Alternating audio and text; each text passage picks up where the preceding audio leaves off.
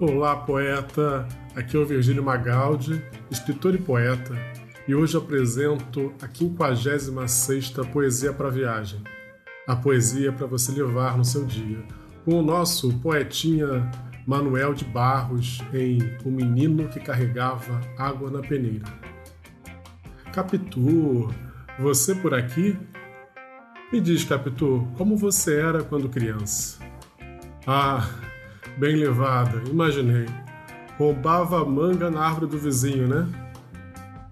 Capitu, deixa eu te fazer uma pergunta. Você via coisas que ninguém via? Calma, Capitu, não, não tô falando de assombração, Capitu. Volta, Capitu. Bem, enquanto Capitu volta e se acalma, vamos falar do nosso poeta. Manuel Venceslau Leite de Barros nasceu em Cuiabá, no Mato Grosso, no dia 19 de dezembro de 1916. Foi um poeta brasileiro e um dos principais poetas contemporâneos. Autor de versos com elementos regionais, existenciais e de ambiente pantaneiro. Ele escrevia sobre a infância, sobre a natureza e reflexões sobre a vida. A vida de uma forma simples e espontânea. Publicou seu primeiro livro de poesias, Poemas Concebidos Sem Pecados, em 1937. Mudou-se para o Rio de Janeiro, onde se formou bacharel em Direito. Lá, a partir de 1960, passou a se dedicar a uma fazenda no Pantanal, onde criava gado. Sua consagração como poeta se deu ao longo das décadas de 80 e 90 quando também recebeu o Prêmio de Crítica e Literatura e Prêmio Jabuti de Poesia. Manuel de Barros publicou mais de 20 livros. Em seus últimos anos de vida, passou a residir na região central de Campo Grande.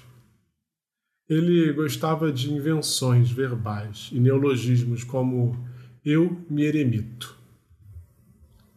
O poema de hoje, O Menino que Carregava Água na Peneira, está no livro Exercícios de Ser Criança, de 1999. Esse poema ele mexe com a gente, ele toca.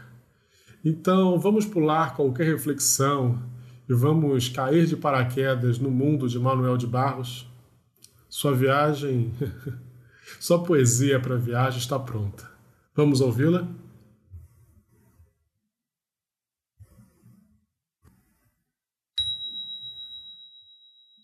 O menino que carregava água na peneira, de Manuel de Barros.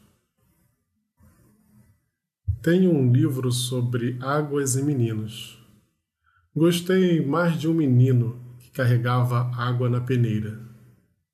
A mãe disse que carregar água na peneira era o mesmo que roubar um vento e sair correndo com ele para mostrar aos irmãos.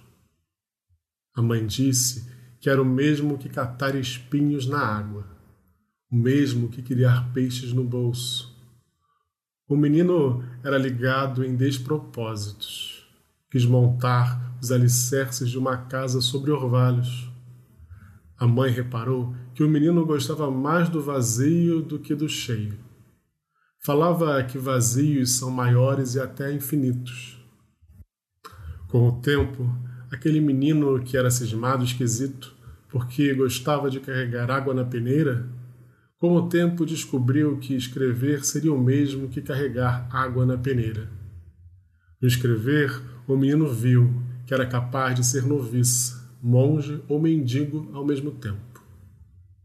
O menino aprendeu a usar as palavras, viu que podia fazer peraltagens com as palavras e começou a fazer peraltagens. Foi capaz de modificar a tarde botando uma chuva nela. O menino fazia prodígios. Até fez uma pedra da flor. A mãe reparava o menino com ternura. A mãe falou: Meu filho, você vai ser poeta. Você vai carregar água na peneira a vida toda. Você vai encher os vazios com as suas peraltagens. E algumas pessoas vão te amar por seus despropósitos.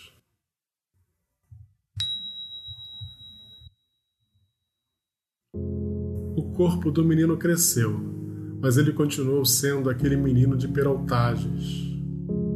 Um dia, as borboletas que passavam o convidaram para o mundo delas, e ele foi. O privilégio de ser tal, de ser uma borboleta, o atraiu. Por certo, ele iria ter uma visão diferente dos homens e das coisas. Ele imaginava que o mundo visto de uma borboleta seria com certeza um mundo livre aos poemas. Daquele ponto de vista, ele viu que as árvores são mais competentes em auroras do que os homens. Ele viu que as tardes são mais aproveitadas pelas garças do que pelos homens. Ele viu que as águas têm mais qualidade para a paz do que os homens. Ele viu que as andorinhas sabem mais das chuvas do que os cientistas. De lá, ele narrou muitas coisas pelo que experimentou, do ponto de vista de uma borboleta. Ali, até o seu fascínio foi azul. O garoto Manuel se transformou naquela borboleta, e em cada local onde pousou, uma poesia criou. Hoje, você pode ver a borboleta por aí, na natureza, nos seus livros, nos saraus e nos poetas que, como eu, contam o seu legado e que fazem a poesia algo tão natural. Obrigado pela sua companhia. Se gostou, compartilha. Nos encontramos amanhã com o poeta Paulo Leminski. Grande abraço e tenha um excelente dia.